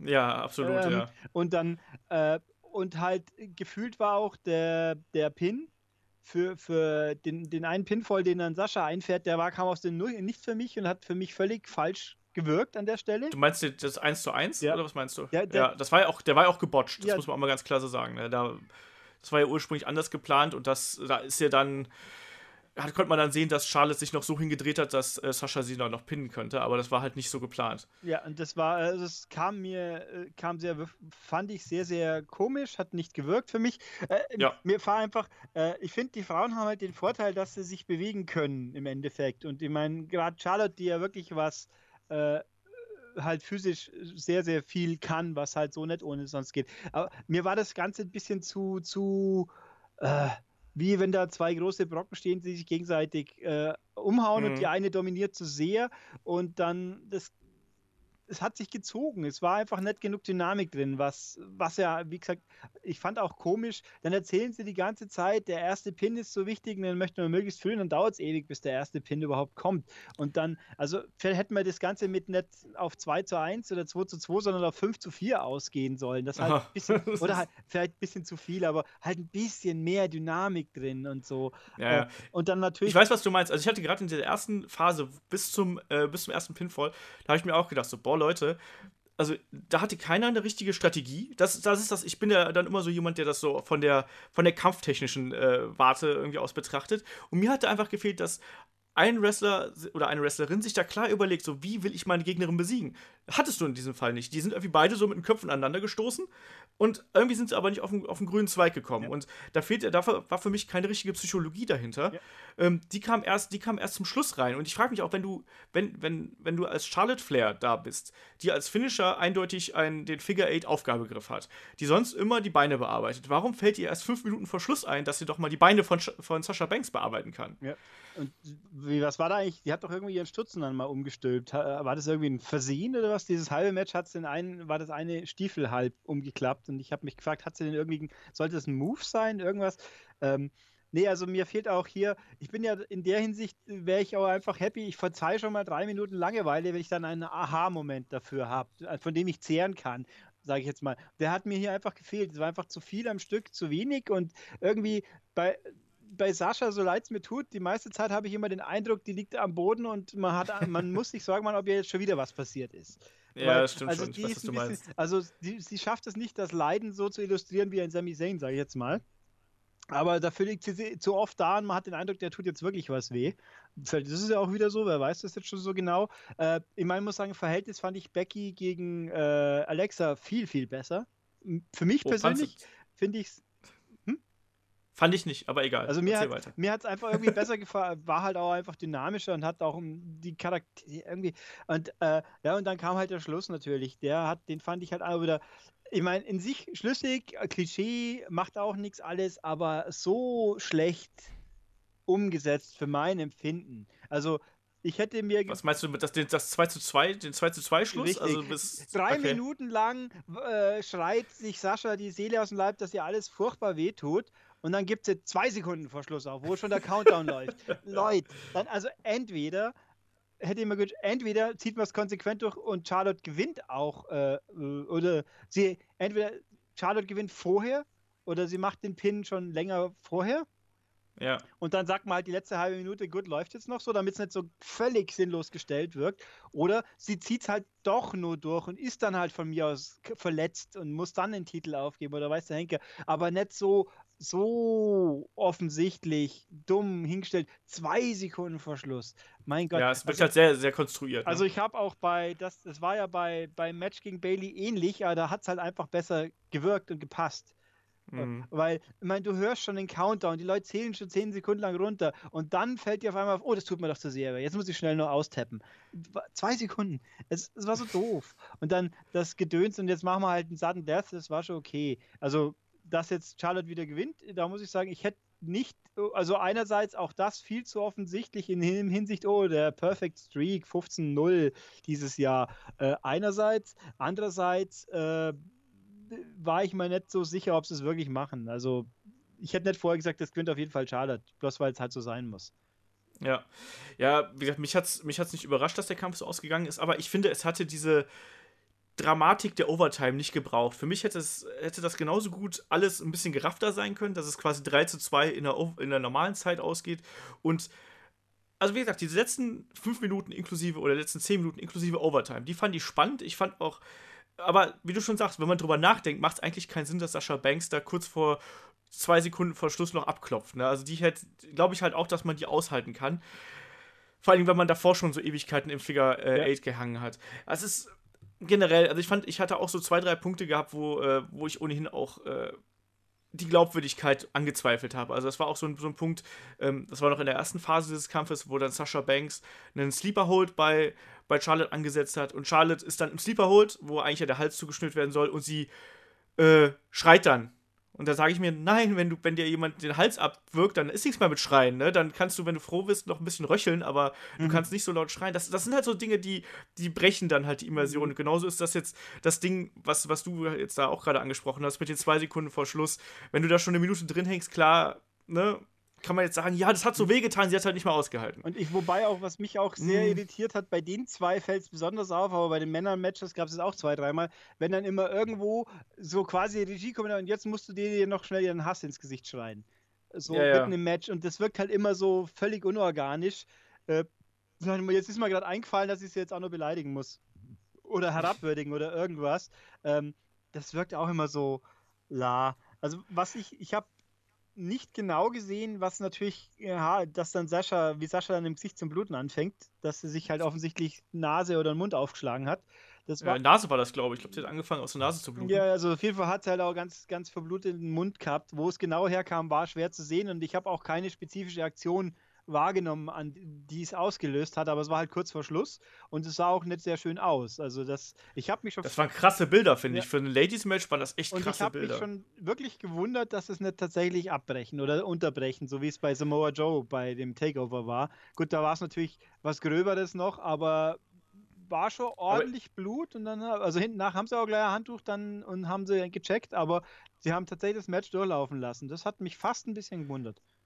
Ich hätte ich hätt auch gedacht, dass da irgendjemand ankommt und ihr zumindest mal einmal durchs Gesicht wischt mit dem, äh, mit dem Handtuch, mhm. allein damit das halt ganz grob weg ist. Also, das sahen halt schon drastische Bilder. Und gerade, wie gesagt, beim Frauenmatch, klar, Frauen äh, haben inzwischen das, das, äh, die Position erreicht, dass sie halt wie Männer äh, da dargestellt werden und sowas. Und auch im MMA und so, da wird auch keine Rücksicht drauf genommen. Trotzdem ist das halt, das waren schon sehr, sehr krasse Bilder, bleibe ich jetzt einfach mal dabei und die man auch so nicht so oft gesehen hat bei, bei WWE. Ne? Aber ich fand es auf der einen Seite aber auch gut, dass man es halt hat durchlaufen lassen, allein um die Dramatik da aufrechtzuerhalten, ne? weil das hat auch nochmal dazu beigetragen, dass man äh, gerade in dieser Overtime wirklich geglaubt hat, dass Sasha Banks da mit dem letzten äh, bisschen noch um ihren Titel kämpft und so. Das hat schon, das hat schon funktioniert. Wie gesagt, die letzten zehn Minuten, mal abgesehen von diesem blöden äh, Aufgabe, Pinfall, ähm, von den letzten zehn Minuten haben mir gut gefallen. Also das war so ein, aber es ist halt so ein, so ein 50-50-Kampf. Ich man hat gesehen, dass die beiden da extrem hart gearbeitet haben, die gesamten 35 Minuten, die der Kampf ja fast gedauert hat, mhm. und dass die da extrem viel reingesteckt haben. Aber es war am Anfang so ein bisschen gezwungen vielleicht. Die haben einfach ein bisschen gebraucht, um die Geschichte da ins Rollen zu bringen. Und das haben andere Matches schon besser gemacht, aber nichtsdestotrotz fand ich den Kampf, würde ich mal sagen, gut. Also jetzt nicht den besten Kampf des Abends, das ist für mich das Tag Team Match lustigerweise. Ähm, aber ansonsten äh, war das schon so ein Ding, wo ich jetzt auch gesagt habe, ich habe mich nicht über die Zeit gequält. Nö, das, äh, ja, also ich schon. Also ich finde, um kurz zu sagen, das Tag Team Matches. Du hast es auch live geschaut, du hast ja, es auch live geschaut. Ja, Vielleicht liegt es auch daran. Das kann gut sein. Da am Anfang war ich noch ein bisschen frischer. Äh, aber äh, Tag Team Matches, dass die die besten Matches sind, das gibt es ja bei NXT auch oft. Das, ist, das stimmt, ja. Das ist, also wenn die, wenn die Teams zusammenpassen oder irgendwie dann was Cooles draus wird. Ähm, nee, also ich fand es jetzt nicht furchtbar, aber ich, also ich finde äh, im Verhältnis auch zum, zum Käfig-Match, das war einfach viel, viel besser. Das hatte einfach viel mehr äh, Prägnanz und Wirkung, auch wenn es da zwei, drei Situationen gab, die nicht so gut waren. Ich meine, dass der Tisch nicht kaputt geht, das kann passieren. Das haben wir bei den Männern ja auch gesehen diesmal. Ähm, aber also, das hat man auch bei der WXW letztens gut gesehen, ja. Ich, find, ich muss sagen, ich finde dafür, dass das jetzt quasi der Abschluss war, der endgültige von der Fehde, weil sie, es gibt kein Rematch und bla, äh, ein bisschen, ja, ja, Mai. Also ich muss, ja. ja. also vor allem, wenn ich jetzt überlege, wie geht es denn jetzt weiter? Ich meine, es kann ja eigentlich bloß Bailey kommen als nächstes. Bay, es muss Bailey kommen, Weil ja. was machen sie ja mit Sascha? Die hat nichts zu tun und muss sich jetzt wahrscheinlich mit der äh, naja, ne, naja, Jax rumschlagen, weil was. Irgendwie so. Ich vermute, es wird jetzt irgendwie ein Triple, also wohl Sasha Banks darf gar nicht mehr jetzt erstmal um den Titel antreten. Ne? Die hat ja keine, keine Rematch-Clause mehr. Eben, eigentlich. Und daher darf sie auch, darfst du auch nicht mehr in ein Number One Contender Match reinrutschen. Also ich vermute, dass wir dann vielleicht schon, vielleicht gibt es dann jetzt bei Raw oder in den nächsten Wochen dann irgendwie, naja, Jax gegen Bailey, gegen noch irgendjemanden, äh, hier ein Number One Contenders Match und Sasha Banks, keine Ahnung, vielleicht kriegt die erstmal ein bisschen Weihnachtsurlaub oder so. Ja, dann kann sie wieder ein bisschen gesund werden, so ungefähr. Also gut, ich meine, jetzt hat sie ja diesmal tatsächlich legitim eine Platzwunde auf jeden Fall irgendwo im Gesicht, aber sonst wer weiß das schon. Nee, aber naja, also mal schauen. Jetzt ist, vor allem, es wäre mal okay. Ich meine, ob jetzt wieder Charlotte drei Monate am Stück Titel. Jetzt haben sie noch oft genug hin und her gewürfelt, sagen wir es mal so. Es wird Zeit, dass der Titel auch mal ein bisschen gehalten wird. Wobei, ich. wobei ich das auch, das war äh, im, in der Aftershow, die insgesamt mir nicht sonderlich gut gefallen hat, aber da war dann auch, ein paar Aussagen waren schon ganz nett, wo es dann auch darum ging, was sie jetzt glaubt, was ihr Vater denkt. Sie sagt, jetzt ist völlig wurscht, sie hofft, sie ist erst traurig und überhaupt, sie wird ihn ja eh noch einholen weil jetzt hat er ja auch schon vier und er hat 16. Ja. Wobei dann aber endlich mal sagt, wobei einerseits wenn ich nicht so oft verlieren würde wie er, dann kann ich ihn ja auch gar nicht einholen, so ungefähr. Das ist nämlich genau der Punkt. Du hast jetzt 16 Titel, das heißt, du hast da 15 Mal verloren. Also, ja, das ist halt der eine Punkt. Ja, aber trotzdem musst du erstmal 16 Mal die Titel gewinnen. Richtig, aber ich finde es halt schön, dass mal jemand darauf hinweist, dass das. Weil, weil Mensch, äh, Bruno Sammartino mit seinem super langen äh, Titel, äh, der Gag ist ja auch, äh, New Day haben jetzt also einen Rekord. Einerseits, da wird darauf hingewiesen, wie lange sie am Stück Titelträger waren, aber sie sind trotzdem nur zweifacher Titelträger. Und ja. also andererseits, bei, beim Einsatz, der halt schon 15 Mal gewesen, aber der ist kombiniert vielleicht nicht so lang Titelträger. Sascha ist auch schon dreifacher Frauen-Champion und war kombiniert zwei Tage lang so ungefähr. Also so ungefähr. Gefühlt. Ähm, also das ist, aber egal. Das ist natürlich Wrestling-Logik, ich weiß schon. Das ist halt so, Eben. aber ich fand es was gut, dass auch mal tatsächlich jemand aktiver das auch mal anspricht, in, in, wenn er auch nur kurz angerissen wurde, der Aspekt und vom Rest ignoriert, aber ja. Ähm, ich fand übrigens das, also ich fand das Iron Man Match äh, besser als das Hell in a Cell Match, um das mal kurz abzuschließen. Ich fand das insgesamt vom, vom äh, Wrestlerischen her ein bisschen runder. Bei, bei mir hat's, ich hatte immer das Gefühl gehabt, im Hell in a Cell Match hat das doch so ein bisschen zu viel geholpert für meinen Geschmack, um es mal so zu sagen. Aber das, da sind die Geschmäcker verschieden. Ja, das ähm, kann, ich, kann ich schon akzeptieren. Ich finde, äh, das, wie ich halt gesagt habe, beim Hell in a Cell Match gab es halt mehr Momente, die mich über die die so, so ein Wow-Moment quasi, der mich dann über drei Minuten bläh, besser hinwegträgt, wie halt ein, im Schnitt vielleicht schon ein bisschen besseres, aber ohne echte Höhepunkte daherkommendes Match.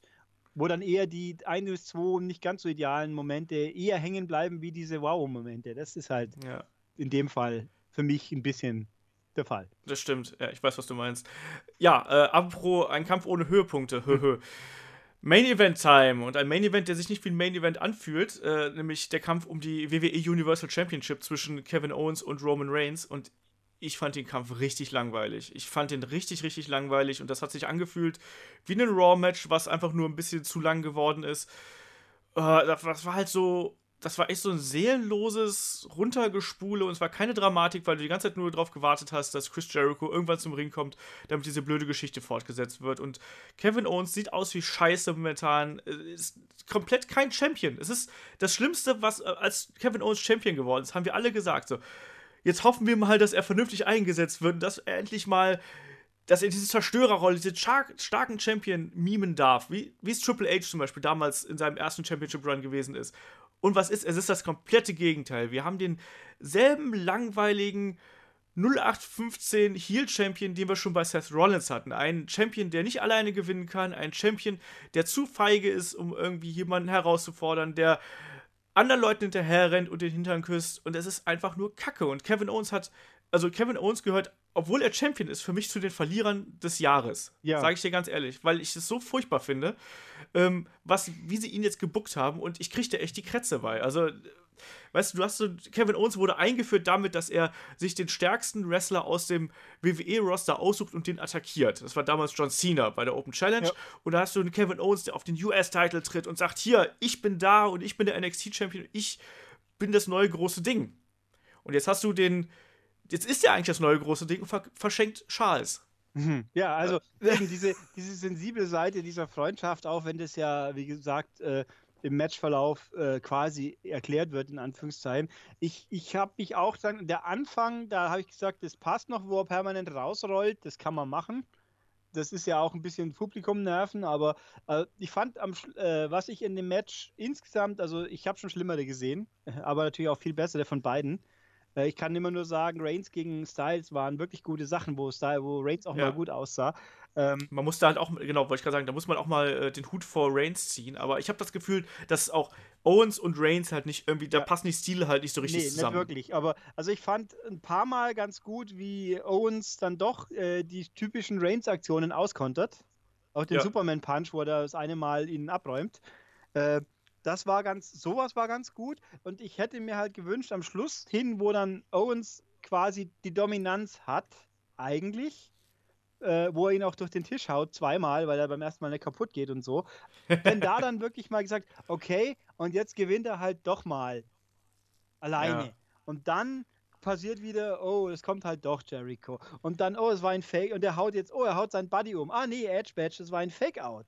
Das war ein. Genau. Wir haben nur getan, wir verstehen uns beide nicht. Und deswegen hauen wir. Und äh, wie ich auch dann mal irgendwo in den Kommentaren gelesen habe, das hat dann leider aus Kommentarteam ja nicht so super toll äh, äh, kommuniziert, dadurch, dass er äh, den Codebreaker bei äh, Dingsons angeschmissen hat. Bei uns ist ja Reigns disqualifiziert worden. Genau. Deswegen hat Reigns. Dadurch hat er sogar noch gewonnen. Richtig, und Reigns hat also dadurch auch kein, eigentlich gar kein Unmatch, äh, Anrecht auf ein, quasi kein Recht auf ein, auf ein Rückmatch, sinngemäß. Ja. Das, eigentlich nicht, weil er hat ja verloren. Ja, und deswegen äh, deswegen würde ich ja auch sagen, wie wäre es, wenn man das halt auch mal erwähnt hätte, dass das eine fiese Finte war, die dann so, dann hätte es wenigstens den Kontext noch gesetzt, weil ich, ich, bin jetzt auch nicht so im Regelwerk drin, dass mir es sofort auffällt, aber die Kommentatoren ja offensichtlich auch nicht. Ähm, das war, das war ja auch was man bei Baron Corbin das eine Mal auch schon drin hatten, wo dann wiederum hieß, er hat zuerst den anderen ange... Ja, das war ja beim Cruiserweight-Match, gell? Genau. Ja, ja. Ähm, also es war der Schluss war dann wieder so und jetzt, ja, und jetzt sind wir wieder da, wo wir vorher auch schon waren und Owens hat nicht davon profitiert. Und ja, noch dazu, und am Schluss gibt es dann zwei Drittel Shield, die dann quasi äh, die Bösen nochmal richtig rund machen. Äh, das fand ich auch so scheiße. Ja. Mal ganz, das war furchtbar, dass dann am Ende noch, da muss dann auch noch mal müssen noch mal die Heels rund gemacht werden. Ja. Ne? Das muss einfach sein und damit am Ende Owen, äh, äh Reigns und, äh, und Rollins da über allem thronen und jetzt haben wir die nächsten, es, es, es wird nicht besser, ne? Also jetzt haben wir dann, äh, nächsten paar Wochen haben wir dann ehemalige Shield gegen äh, Owens und Jericho und das ganze Getöse geht nochmal ja. weiter. Also ich, ich, ich finde das so schrecklich. Ich fand auch ziemlich schwach, dass die Hauptkommentatoren, die englischen Kommentatoren, die ja eh schon so putzig sind, weil sie nicht mehr am Ring hocken, dann müssen sie auch noch flüchten und ihre Mikros zurücklassen, damit man am Schluss keinen Kommentar. Wenn der deutsche Tisch kaputt geht oder der spanische, die kommentieren immer wacker weiter weil sie es ja gewöhnt sind, so quasi. Und die Nasenbären sitzen jetzt am Eingang statt am Ring und dann kommt mal einer und haut da jetzt einen Wrestler mit einer Powerbomb durch. Äh, und dann, äh, dann kann man immer weiter kommentieren. Oh Gott. Äh, naja, ja. also es war alles ein bisschen lalli und äh, ja, also war. Darauf habe ich gewartet, auf das Lalli. Das ein, ein Podcast mit Ulrich ohne Lalli wäre doch kein Podcast mit Ulrich. Ja, es war, ja, es war ja auch kein Smackdown Pay-Per-View, was soll ich da sagen? Es, ist, es war halt ein Raw, man konnte ihn anschauen, er war äh, gerade noch von der Länge ertragbar, würde ich jetzt so sagen, aber es war einfach gefühlt, äh, ja, Mai. Und ja, okay, also vor allem, wenn das, das Highlight halt das erste Match ist, dann ist es halt auch ein bisschen ungünstig schon. Das muss man halt einfach ja. so sagen. Und wie gesagt, diese, diese Titelfehde um den Universal Title und diese ganze Darstellung von Owens da, Das ist das Schlimmste, was, da, was sie damit hätten machen können. Und das hat sich alles bewahrheitet. Das war all das, was wir damals gesagt haben, als Owens da den Titel, in Anführungsstrichen, geschenkt bekommen hat. Es hat sich alles bewahrheitet. Das Schlimmste, was hätte passieren können, ist jetzt äh, rausgekommen. Ja. Owens sieht neben Jericho und neben, neben Reigns und neben äh, Rollins sieht er halt aus wie der Schuljunge, der halt rein zufällig irgendwie den Gürtel bekommen hat. Und ich finde halt auch so deprimierend, irgendwo Raw hat ja eigentlich viel mehr Leute als SmackDown. Und bei SmackDown sieht man ja auch, es sind ja immer die gleichen vier Leute, die quasi miteinander zu tun haben. Der Miss hat immer Sigler und AJ hat immer Ambrose und irgendwo fragt man sich auch, was da mal jetzt noch kommen soll, so ungefähr. Äh, aber bis dato funktioniert es noch und bei Raw laufen viel mehr Leute rum, aber es fühlt sich trotzdem viel ausgelutschter an. Ja. so gar kein bisschen und es ist so bitter. Da war jetzt äh, Rollins war monatelang ein Jahr, ein Jahr weg oder wie lang und ist, langweilt mich jetzt leider doch schon wieder. Ich meine, ja. was passiert, wenn Finn Baylor wiederkommt? Ich, der passt auch. Also, ich habe momentan so gar nicht eine. Ich kann mir nicht vorstellen, wie der da vernünftig in dieses Szenario passt. Der wird in SmackDown viel besser passen. Für, gefühlt für mich. Ja, also, also, das ist wahrscheinlich auch so. Also, weil der Main Event ist ja auch aktuell erstmal voll und dann muss man gucken, wie wir den äh, Baller da unterkriegen. Ich weiß es auch nicht. Ähm, ich, auf der einen Seite würde ich, ich denke aber schon, dass er halt da dann zurückkommt. Aber ob sie dann jetzt dann die Fehde äh, Owens gegen Bella aufrollen, Ah, ich weiß es nicht. Es ist generell, ist Raw gerade, bleibt ein Trümmerhaufen, uns einfach mal so zu sagen. Also da geht halt mal, mal abgesehen von ein paar Lichtblicken wie Seamus und Cesaro, ähm, da geht halt echt wenig zusammen. Ich habe keine Ahnung, wo dann das liegt, aber es ist, es ist nicht gut, was nee, da gemacht wird. Ich muss allerdings auch sagen, ich bin irgendwie doch im Nachhinein ganz froh, dass, dass die Cruiserweights bei Raw geblieben sind, weil Raw ist, äh, ohne die Cruiserweights wäre noch längere, noch weniger interessant und bei SmackDown gibt es eigentlich Stimmt. für die kürzere Laufzeit eh schon genug. Ich meine, wenn du mal guckst, bei SmackDown gibt es auch Leute, die du nie zu sehen kriegst, weil sie gar nicht mehr Zeit für die haben. Äh, und wenn dann noch 16 Leute dazugepackt hättest, dann wäre es endgültig aus gewesen. also, wann habe ich denn die Wortwillen das letzte Mal wahrgenommen, so ungefähr? Aber das stimmt. Äh, ja. Das ist, ja gut, jetzt wo Zack Ryder. War die nicht in der Pre-Show letztens nee, die war, bei TLC? Nee, da war, äh, wer war. Die Ascension und Ascent? war das nicht? Nee. Ach, ich weiß es nicht das mehr. Das war nicht egal. die Wortwillens. Wer war es denn? Ich würde gerne die Hype Bros sagen, aber es stimmt, glaub, das stimmt natürlich nicht. Äh, egal. Aber ich meine, ich habe die letztes noch mal gesehen irgendwo. Äh, Kurt Hawkins und Dingsens doch, oder? Ja, Kurt Hawkins war auf jeden Fall ja. dabei. Wer war denn der Letzte? Ach, ich weiß es nicht, ist auch egal. Aber dann waren es nicht die Wortwillens auf jeden Fall. Das ist ja, aber, ja, stimmt. Oder doch, oder wie. Ach, egal. Jedenfalls, äh, die, Us ja, die Usos können nicht, weil verletzt, logisch. Aber das ist ein genau. anderer Punkt. Aber, ach ja, egal. Also, jedenfalls, Raw ist und Bill und mh. Also das, das, Schlimme ist halt, dass es, es liegt ja nicht am Talent. Das ist ja wirklich das, das Schlimme. Also, die haben ja eigentlich einen guten, einen super starken Kader, aus dem man echt viel machen könnte. Aber die Storys sind halt scheiße und die Charakter Charakterdarstellung ist scheiße. Also ich habe, ich muss ja. aber sagen, das ist mit Sicherheit ein großer Grund, aber mir kommt es vor, wenn ich jetzt wählen müsste, äh, aus Miss, Sigler und Styles oder Reigns, äh, Rollins, äh, Owens, dann fiel mir die Wahl leider einfach überhaupt nicht schwer.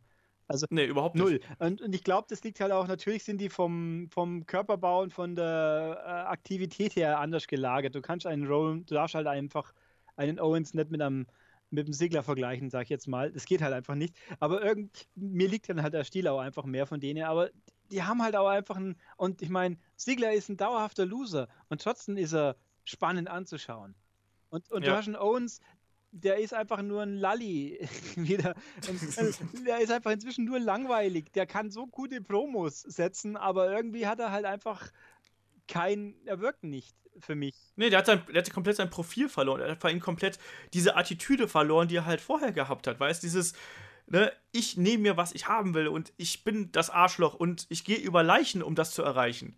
Und das ist einfach nicht mehr. Und jetzt hast du halt diese Kacke und dann wird er am Ende äh, der, der letzte Pay-Per-View des Jahres und dann wird der Champion durch den Tisch gepowerbombt. Ja, und ich meine, Jericho wird auch durch den Tisch gepowerbombt, aber da, der ist immun quasi, der ist Teflon, bei dem macht es nichts. Der ist einfach. Genau. Ich meine, Jericho ist momentan so gut wie schon seit weiß Gott wie lang nicht mehr, weil er halt einfach ein Auftreten hat und bei dem halt eben durch die Langlebigkeit irgendwo geht halt alles. Da ist es. Jericho hat sich nochmal neu erfunden ja. quasi jetzt eigentlich mit dem letzten Run. Ja. ja. wobei ich irgendwie diese abrupte plötzliche sind wir Buddies war ja auch ganz komisch, wie das losging eigentlich, aber da, damit haben sie dann halt eine gute Runde gedreht. Das war es nicht irgendwie mein bester, äh, so nach dem Motto, oh, da rennt der vorbei, der ist jetzt mein bester Kumpel. Ich was? Ja, oh, oh okay. Ähm. so, aber ja, es war schon ganz okay, aber naja. Ja, wie gesagt, Jericho hat das tierisch genützt, diese ganze Geschichte, und Owens hat es einfach nur geschadet. Ja. Also, so kann man das halt zusammenfassen. Owens ist, ist ein äh, Paper-Champion äh, und gewinnt nur durch, durch äh, Hilfe von anderen und ist genau dieser ganz langweilige Stereotype Champion oder Heel Champion, den wir schon bei Seth Rollins gehabt haben. Wobei bei Seth Rollins aber teilweise noch die Matches besser waren und insgesamt das Booking auch nicht ideal war, aber zumindest kam da noch mal ein, zwei gute Kämpfe dabei Wenn raus. ich mir so überlege, bei AJ, wie AJ und Styles und der Club noch zusammen waren, war ja, es war ja auch eine Storyline quasi. So, AJ, du kannst nur gewinnen, weil deine großen Glatzkopf-Buddies dir den Weg freiräumen, so ungefähr. Aber da, da sind, das haben sie auch geschafft, hinzubringen, dass der sagt, nö, stimmt nicht, ich kann auch so. Und das hat er auch bewiesen. Und, und Owens darf das gefühlt nicht beweisen.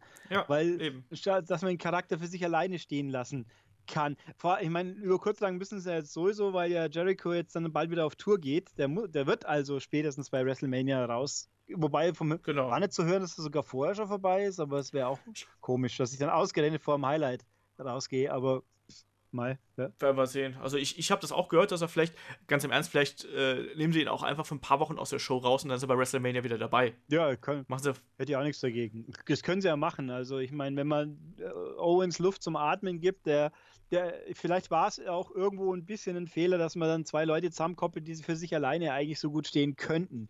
Also man hätte Ja. früher trennen müssen irgendwie und nicht jetzt wieder dieses tun sie es, tun sie es nicht und oh, sie haben es jetzt doch nicht getan und äh, und ne. Ja, wäre, wäre, die hätten Owens einfach weiterhin alleine stehen lassen sollen, so wie es halt vorher auch gewesen ist. Ja, wie gesagt, ich habe auch, also ich hätte es auch besser gefunden, wenigstens, wenn dieses Segment, wo er drei Minuten lang gegen die Tür redet, wenn das irgendwie noch verknüpft worden wäre mit, sie haben ihn auflaufen lassen, weil halt eben, wie gesagt, Rollins hat das Schild hingeklebt, dass das Jerichos Raum ist und der ist es gar nicht.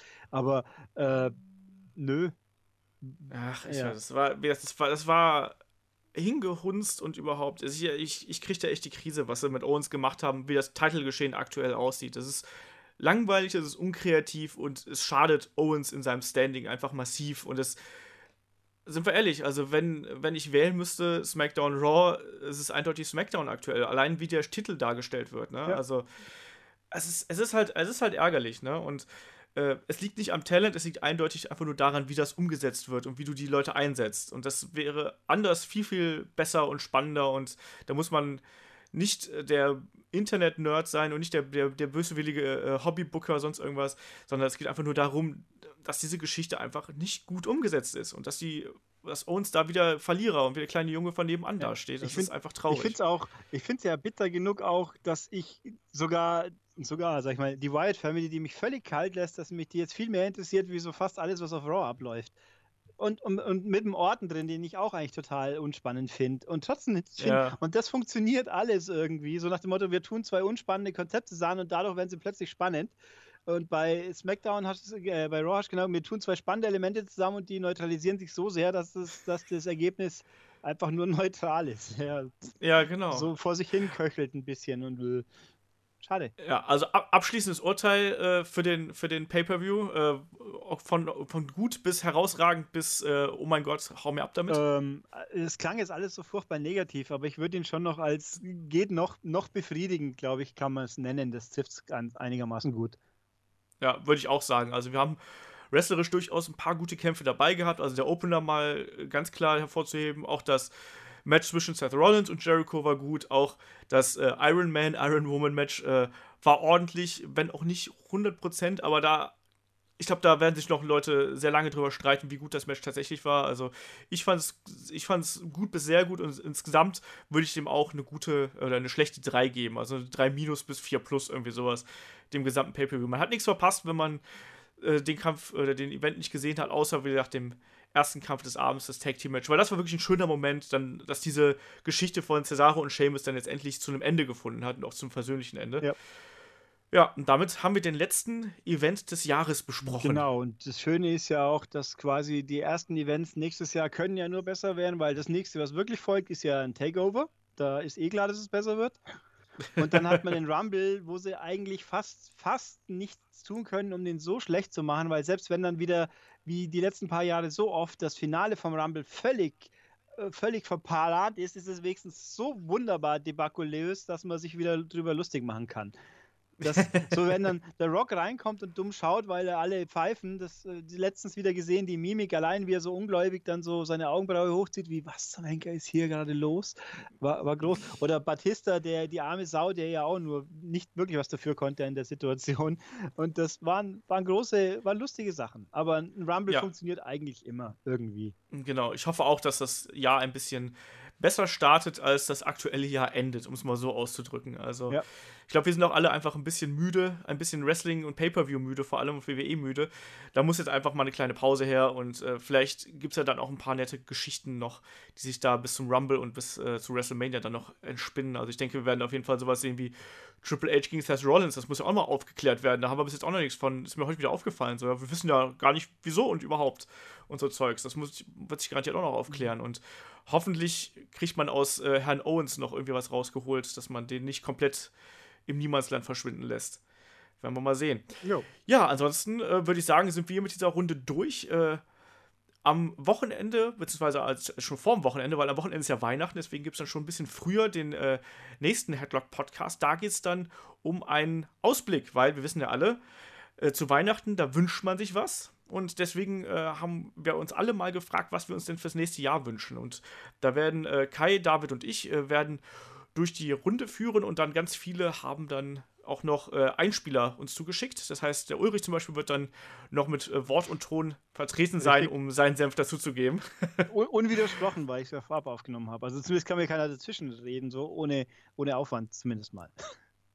Genau das, dann muss ich es rausschneiden oder so. Ja, das, wir müssen neu abmischen, das ist schon ein bisschen aufwendig. Ja, das, das machen wir. Ich mische dann so ab, dass es irgendwie äh, ganz anders klingt als vorher oder so.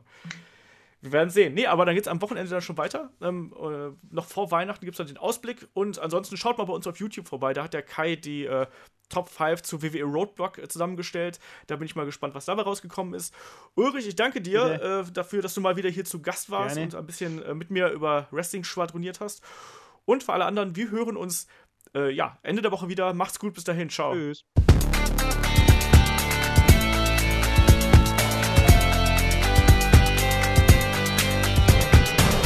Headlock, der Pro Wrestling Podcast.